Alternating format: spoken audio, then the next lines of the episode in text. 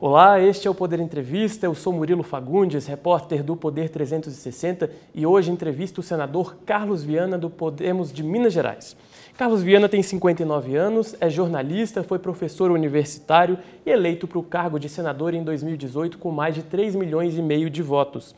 No Senado já passou pelo PHS, PSD, MDB, PL e neste ano filiou-se ao Podemos. Viana foi eleito presidente da Comissão de Ciência e Tecnologia e assumiu, paralelamente, a condução da bancada evangélica no Senado. Senador, muito obrigado por ter aceitado o convite, viu? Obrigado a você, Murilo, ao Poder 360, pela oportunidade de falarmos da boa política. Agradeço também a todos os web espectadores que acompanham essa entrevista, que está sendo gravada no dia 14 de março de 2023, no gabinete do senador em Brasília. Para ficar sempre bem informado, inscreva-se no canal e ative as notificações. Senador, eu começo a entrevista perguntando sobre a bancada evangélica. O senhor está coletando assinaturas para a Frente Parlamentar Evangélica do Senado, além da que já existe no Congresso. Por que mais uma frente evangélica? Qual que é a importância dessa criação? Ela foi criada no ano passado, né, na legislatura que se encerrou em 2022. Agora nós estamos reinstalando. Houve um aumento muito grande do número de parlamentares que defendem as causas e as questões é, evangélicas e nós enfrentamos uma dificuldade. Um projeto votado na Câmara, quando chega no Senado, ele para. Ou muitas vezes ele é modificado ou até arquivado. A nossa intenção na Câmara, no, no Senado, é ampliar o trabalho que já vem sendo feito há muitos anos muito bem pela frente é, da Câmara dos Deputados e darmos sequência nesses assuntos. E também criarmos uma nova frente de oposição, se for necessário. Por exemplo, a questão dos jogos de azar, que nós somos definitivamente contra a liberação no Brasil. Passou de uma bobeada lá na Câmara, um daqueles momentos assim nebulosos, já está no Senado. Daqui a gente se levanta já para mostrar para a população por que nós não queremos, porque achamos que isso não é interessante para o país, e assim a gente consegue barrar e fortalecer os nossos pontos de vista e defesa. O senhor citou os jogos de azar. Como que está esse projeto hoje? O senhor acredita que tem força aqui no Senado, que a bancada evangélica vai conseguir barrar o andamento dessa, dessa, Olha, dessa proposta? Nós vamos nos posicionar com muita firmeza. É como eu disse, nós queremos dizer à população por que nós somos contra. Não é gratuito. Existe um sentido. O jogo destrói patrimônio, destrói famílias. No, no, nosso entendimento, como está hoje no Brasil pela Caixa, com o fim social, a redistribuição do lucro, é um limite para isso. Se mostrou de bom tamanho, nós não queremos avançar. Agora, é um dos lobbies fortíssimos no parlamento, é o lobby dos cassinos. Eu mesmo já recebi visitas aqui de empresários de Hong Kong, de Lisboa, de Singapura, todos eles interessados em mostrar que eles têm sistemas de controle, que as pessoas não podem jogar mais do que podem, jogadores contumazes. A nosso ver, cassinos trazem lavagem de dinheiro, cassinos trazem um aumento da violência e uma despesa muito maior de fiscalização por parte do Estado do que os benefícios criados. Na sua avaliação, existe um perfil claro do evangélico brasileiro hoje no Brasil? Uh, uh, existe uh, há estereótipos, né, há preconceitos. Essa frente também pretende uh, tratar sobre esse perfil, sobre, enfim, esse assunto? É, olha, é do cristianismo as diversas identidades. Quando, se você for a Jerusalém, por exemplo, quando você estiver lá na, na, principal igreja mais antiga, que é o Santo Sepulcro, você vai ver ali 12, 13, 14 denominações diferentes no entorno do túmulo. Você tem os franciscanos católicos, você tem os armênios, os cristãos gregos, você tem os cristãos da Etiópia. Então, é um, um conjunto. Essa é uma das características mais bonitas da mensagem do Evangelho. Ela se adapta a cada cultura. Então, no Brasil não é diferente. Você tem os protestantes clássicos, que são é, igrejas muito bem estruturadas, luteranos, metodistas, presbiterianos não renovados, até batistas né, da, da Convenção Brasileira.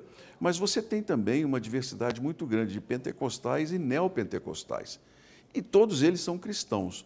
O, os pontos principais da nossa doutrina são os mesmos: a defesa da vida, a questão do, do evangelho, no direito de pregar o evangelho, o direito de outras religiões também terem a sua liberdade religiosa, que isso é do protestantismo. Uma, quem criou o Estado laico foi a reforma protestante. Por quê? Não se queria deixar uma nova igreja surgir naquela época.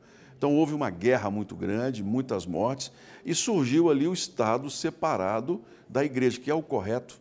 Só que as igrejas fazem parte do Estado. Os cristãos, eles são cidadãos. Nós não podemos permitir que determinadas leis sejam votadas a contragosto que nós entendemos como melhor para as nossas famílias e para os filhos. Então, daí a importância dos, das igrejas brasileiras terem a participação na política, que é parte desse debate de uma sociedade. Alguns congressistas com quem eu conversei é, sentem ali uma, um certo receio de, ao assinarem, por exemplo, a, a lista né, da frente, é, serem associados ao estereótipo do que né, a, não a, engloba toda essa pluralidade que o senhor disse.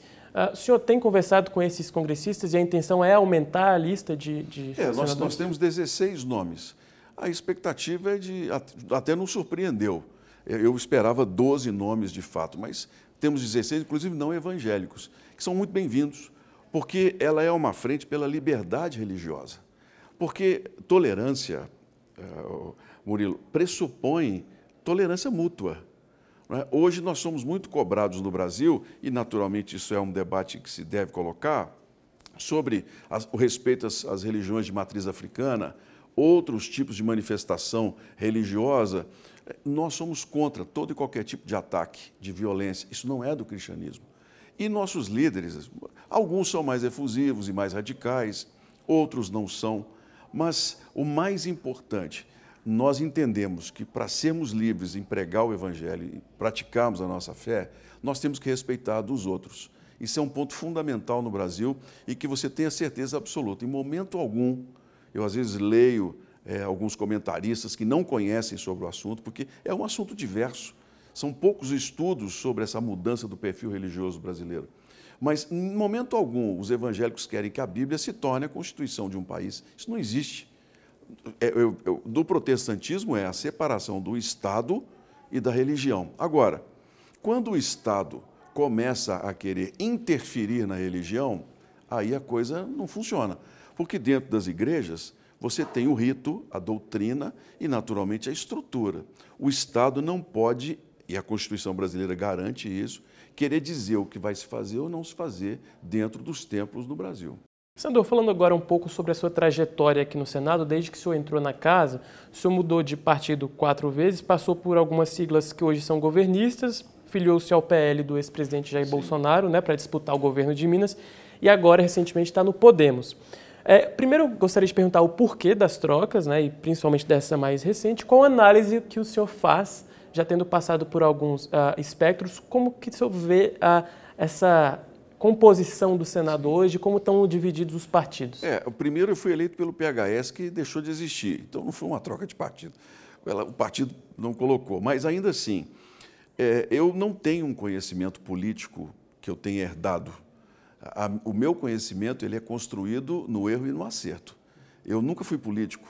Eu vim do jornalismo, da, da universidade, me tornei senador no momento é, importante da mudança da política brasileira. Então, o meu conhecimento ele é tateado praticamente.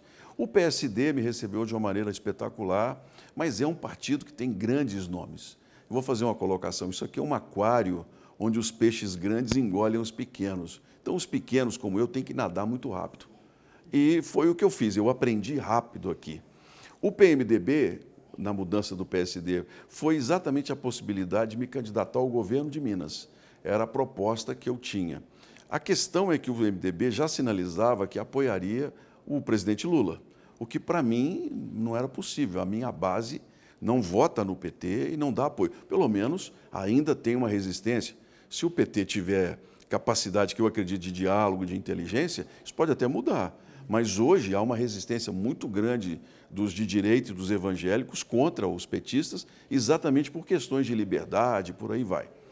E, e, e quando eu percebi, eu, eu logo notei que não daria certo, porque eu não teria como apoiar o ex-presidente Lula. Veio o convite do presidente Bolsonaro e do Valdemar para que eu me filiasse ao PL. Me filiei, fui muito bem recebido aqui, tive muitas dificuldades em Minas, o partido não me aceitou, vários deputados fizeram críticas, quer dizer, eu não tive a, a, a aceitação, porque foi uma candidatura decidida em Brasília, até não, não os critico, porque lá eles queriam apoiar o governador reeleito. Né? Mas ao longo da, da caminhada, eu tive dificuldades. Por exemplo, primeiro encontro público que nós tivemos, o Bolsonaro levantou o braço do governador. Isso me deixou numa situação muito difícil. E eu não desisti naquele momento, porque o próprio Valdemar conversou muito comigo e disse: não, o senhor tem que continuar, o partido precisa do palanque. E eu fui até o final. Eu cumpri com a minha palavra do primeiro ao último minuto. Mas era insustentável ficar no PL. A questão de espaço e principalmente de, de, de ideia e de visão. Eu não sou contra dialogar com a esquerda. Nunca fui contra nós temos um país que buscasse o diálogo. E existem personalidades políticas do PL que não, você sabe muito bem, é muito, são muito radicais. E eu eh, fiz, dei minha palavra ao, ao Valdemar que eu ficaria no partido até a eleição da presidência do Senado. Cumpri e imediatamente me senti livre para poder buscar um novo caminho. E o Podemos em Minas é um partido que está se estruturando, não tem um senador e foi a decisão mais acertada que eu tomei. Hoje o senhor se considera um senador independente ou de oposição ao governo Lula? Eu me considero independente, porque quando a gente fala em oposição, dá a ideia de que a gente vai votar contra tudo, e não é verdade. Há propostas importantes que a gente precisa somar com o governo. Então, até por isso, se filiar ao Podemos, que é um partido que se diz independente. É, exatamente, para dar a liberdade de escolher o voto que o senador já tem mas um partido referendar é muito melhor. O senhor foi do PL, tem um colega de Estado, né, eleito pelo mesmo partido, que na última semana protagonizou ali falas preconceituosas no plenário da Câmara, o deputado Nicolas Ferreira.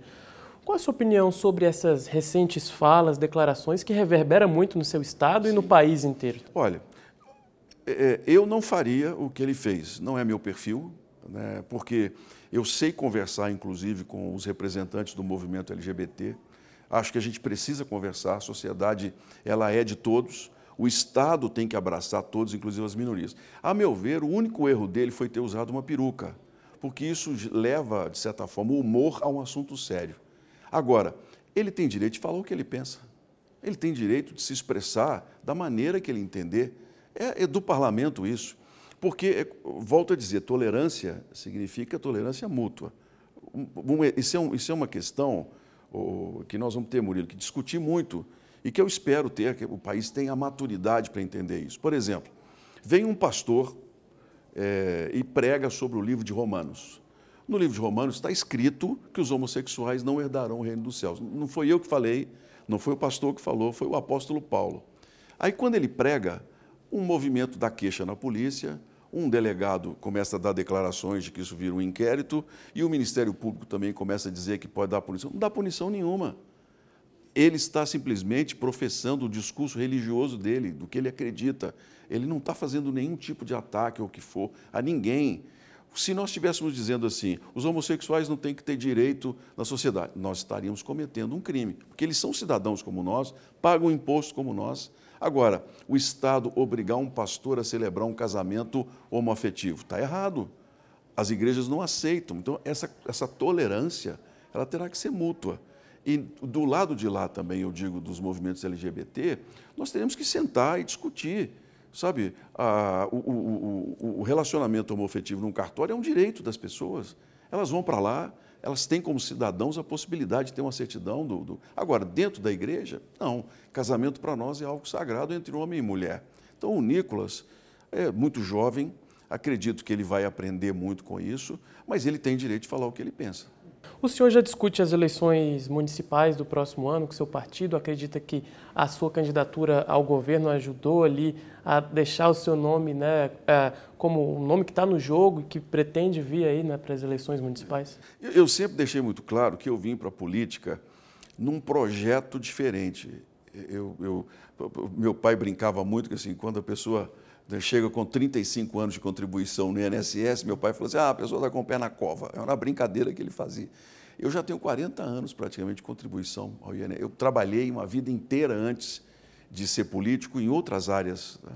Então eu vim para a política com uma experiência profissional muito grande, com uma vida realizada, meus filhos já adultos, um patrimônio. Quer dizer, vim para Senado, que não é uma carreira comum. Geralmente se faz vereador, deputado. Eu não, eu caí aqui e a política, de certa forma, não me aceita bem, justamente porque eu não fiz o caminho regular que se faz da, da tradição. Eu, eu vim numa expectativa de trazer a experiência que eu tive fora do Brasil. Olha, eu trabalhei seis anos para a Lufthansa, seis anos eu frequentei a Alemanha, eu participei de reuniões no mundo todo. Eu conheci um país que foi totalmente destruído e que se recompôs. E um povo que viveu um drama muito grande da guerra, mas que abraçou o diferente. Uma Alemanha hoje, que é uma Alemanha tecnológica, mas é uma Alemanha dos imigrantes. Eu, eu, ficava, eu voltava para o Brasil, descia no Rio de Janeiro, eu olhava ali para a maré e falava pensando, gente, por que será que nós não conseguimos aqui no Brasil organizar as coisas? Porque a Alemanha foi totalmente destruída, hoje é um grande país. Nós aqui somos um grande país, mas injusto. Eu vim para a política com esse pensamento. Então, se é muito cedo para se falar em questão de prefeitura, o que for, mas é um grupo. Nós vamos trabalhar a melhor hipótese para justamente não deixar entregar a cidade a quem não tem competência para administrar. Nós, nós assim, tanto o ex-prefeito é, Alexandre Calil, que é um amigo, que foi quem me deu a mão quando eu me candidatei. Eu tenho por ele gratidão e tenho por ele muito respeito pelo que ele fez, porque nenhum partido me queria. Todas as portas se fecharam para mim. Ele abriu uma porta e eu me tornei senador. Então hoje eu discuto com ele o seguinte: a gente não pode retroceder. Os centros urbanos brasileiros precisam ser pensados. A gente tem que começar a pensar um Brasil para daqui a 15 anos. Era isso que a gente fazia na Alemanha. A gente planejava 5, 10 e 15 anos e ia avaliando. A gente precisa pensar, o Brasil está envelhecendo, nós vamos ter 40% da população muito breve com mais de 50, 60 anos. Cada ano nascem menos crianças no Brasil. Por que, que nós ainda temos crianças sem creche? Cada ano a gente tem mais recursos para a educação, mas os nossos índices são, são baixos. Por que isso? O retrocesso, então, na avaliação do senhor seria a volta para o, para o prefeito? Não, a, o retrocesso é deixar entrar na prefeitura uma pessoa que não tem uma visão, por exemplo, de abraçar a periferia. Uma visão elitista, né, que, de, de tornar a administração voltada só para os mais ricos. Isso já aconteceu muito. Existiam só os bairros nobres, assim, entre aspas, né? porque a nobreza não está no dinheiro. Mas nós precisamos de prefeituras que queiram, por exemplo, dar 100% das crianças em creches.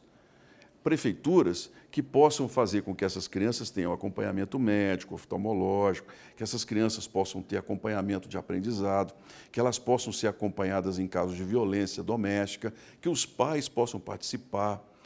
Isso é parte do trabalho da prefeitura. O prefeito hoje não é apenas um tapador de buraco, não.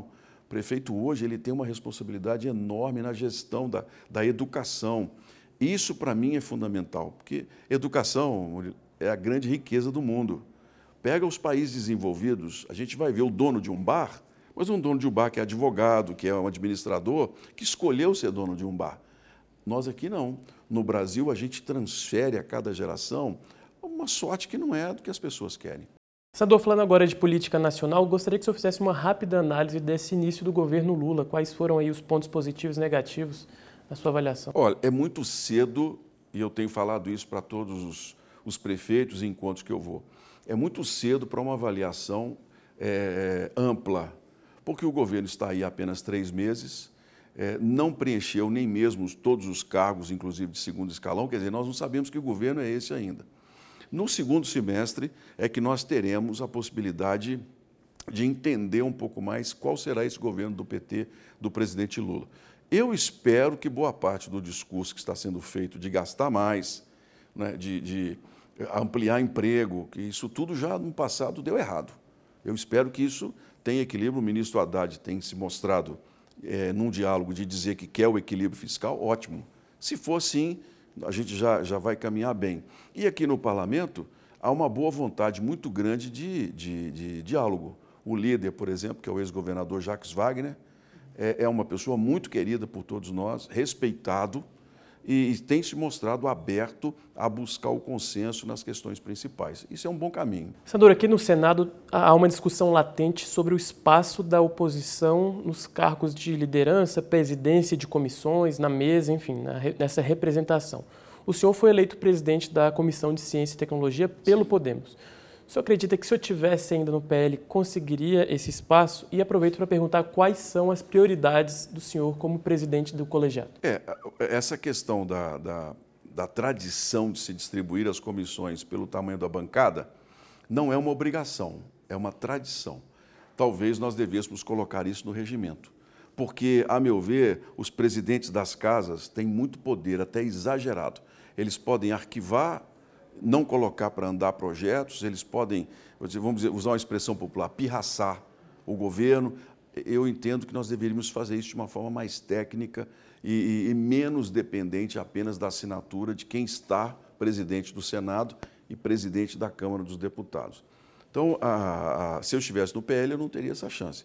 Eu vim pelo Podemos, fiz a negociação pelo partido junto com o líder e conseguimos a indicação do meu nome, apesar de eu não ter votado em Rodrigo Pacheco.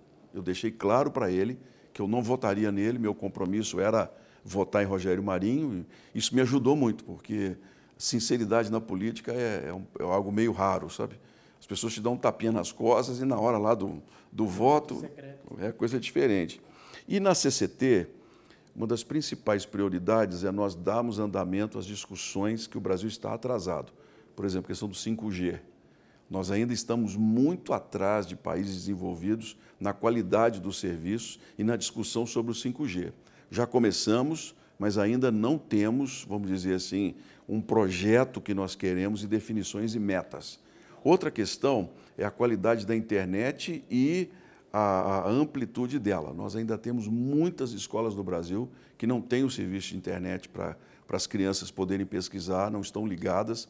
E a Comissão de Ciência e Tecnologia pode ajudar muito o, o próprio Ministério da Ciência e Tecnologia a, a nós desenvolvemos programas para que a gente possa tornar acessível a internet para os, as partes mais remotas do país. Sandor, indo para o final da entrevista, então, uh, um assunto também muito discutido é a questão da CPI da CPMI dos atos do 8 de janeiro.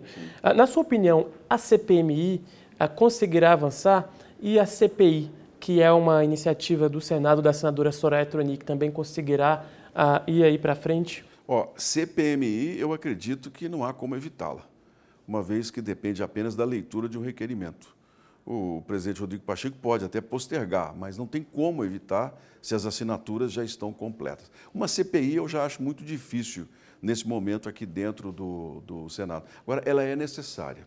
O Brasil passou por uma experiência muito diferente, né, de radicalização é, dos dois lados, inclusive.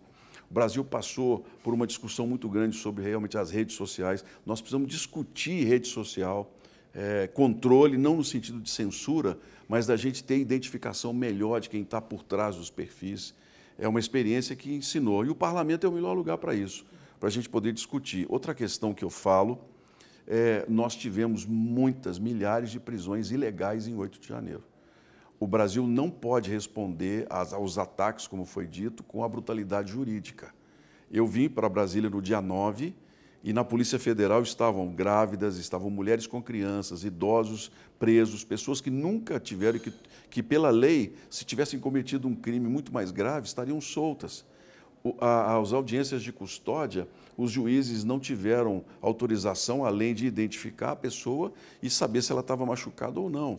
Não pode, o, CN, o CNJ tem uma determinação clara de que só vai para a reclusão, para a cadeia, quem realmente comete crime grave.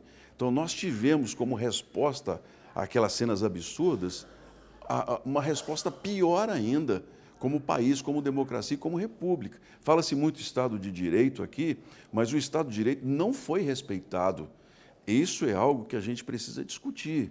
O poder e o limite para qualquer ministro. Ninguém tem poder ilimitado. A gente precisa discutir isso. E discutir, por exemplo, mandato para os ministros do Supremo é um assunto que virá a questão das decisões monocráticas, em que um, um ministro do Supremo obriga 81 senadores a cumprir, está errado isso. Isso não pode continuar. E eles já disseram que não vão fazer, mas continuam fazendo. Né? No 8 de janeiro a gente, a gente viu. Mas tudo isso, Murilo, com muita responsabilidade, com muito equilíbrio. A gente não pode trazer para o, o centro das discussões a revanche. Não é essa a questão. A questão é, vamos analisar esse Brasil que foi para as eleições, o Brasil que saiu dele e, quem sabe, como a política pode se tornar de fato a voz de todos, porque a, a população, desde 2013, está dizendo que está insatisfeita com a política. Por que isso? É uma, é uma discussão que o parlamento tem que fazer pelo bem da democracia. Senador, para encerrar a entrevista, eu vou sugerir aqui um bate-bola, vou dizer um tema e o senhor vai fazer um rápido comentário, se possível pode ser até só a favor ou contra. Sempre fui ruim de futebol. Se... Exatamente. um bate-bola rápido. Uh, governo do presidente Lula. Um começo e ainda uma incógnita. Jair Bolsonaro. É uma experiência que o Brasil precisa repensar. A direita, inclusive, precisa se repensar depois de tudo que aconteceu. Alexandre de Moraes. É, tem explicações a dar e um poder a ser limitado pela Constituição. Fernando Haddad como ministro da Fazenda. É, um bom orador e espero que seja também é, um homem que saiba ouvir, entender e ter responsabilidade com o país. Reforma tributária? Necessária. Governo de Daniel Ortega na Nicarágua. Uma ditadura absurda, sanguinária e que o Brasil precisa denunciar. Legalização do uso recreativo da maconha, como está ocorrendo em vários países da Europa e em vários estados dos Estados Unidos. Não resolve. Flexibilização da lei que trata sobre o aborto. Também não resolve. O aborto, a meu ver, é mais uma questão de educação e de controle da própria mulher sobre o corpo dela do que propriamente uma política de saúde. Cota para minorias e universidades? Sou a favor. Fui contra, já fui muito contra, mas entendo que há uma parcela da população que não tem a mesma chance de assumir os cargos e ela precisa desse apoio. Impostos federais sobre combustíveis? Nós mostramos que é possível reduzir e tornar o preço menor. O governo tem que buscar novas formas de arrecadação e crescimento da economia e não taxar novamente. Privatização dos Correios e de outras estatais? É uma, é uma discussão que o país precisa fazer as privatizações sempre trouxeram benefícios. Agora, Correios, nós estamos falando num Brasil muito distante e profundo que às vezes não pode ficar desassistido. Excludente licitude? É, é, é a questão dos policiais é um ponto que a gente precisa discutir. A sociedade contrata no, num concurso boas mentes, treina, entrega uma carteira de autoridade, mas a própria sorte. A gente precisa pensar uma polícia tenha controle, mas que seja respeitada e que possa também se defender. Projeto de lei contra fake news? É, nós temos que colocar em prática uma discussão ampla sobre a identificação de quem usa a rede social. Isso não é censura, é responsabilizar quem de fato não souber usar. Sador, chega ao final então a essa edição do Poder Entrevista. Em nome do Poder 360, agradeço por ter nos recebido aqui. Obrigado a você e parabéns pelo trabalho né, e pela divulgação sempre das boas informações ao nosso país. Muito obrigado. Agradeço também a todos os web espectadores que acompanharam esta entrevista que foi realizada no gabinete do senador Carlos Viana, em Brasília, em 14 de março de 2023. Para ficar sempre bem informado, inscreva-se no canal do Poder 360 e ative as notificações. Até a próxima!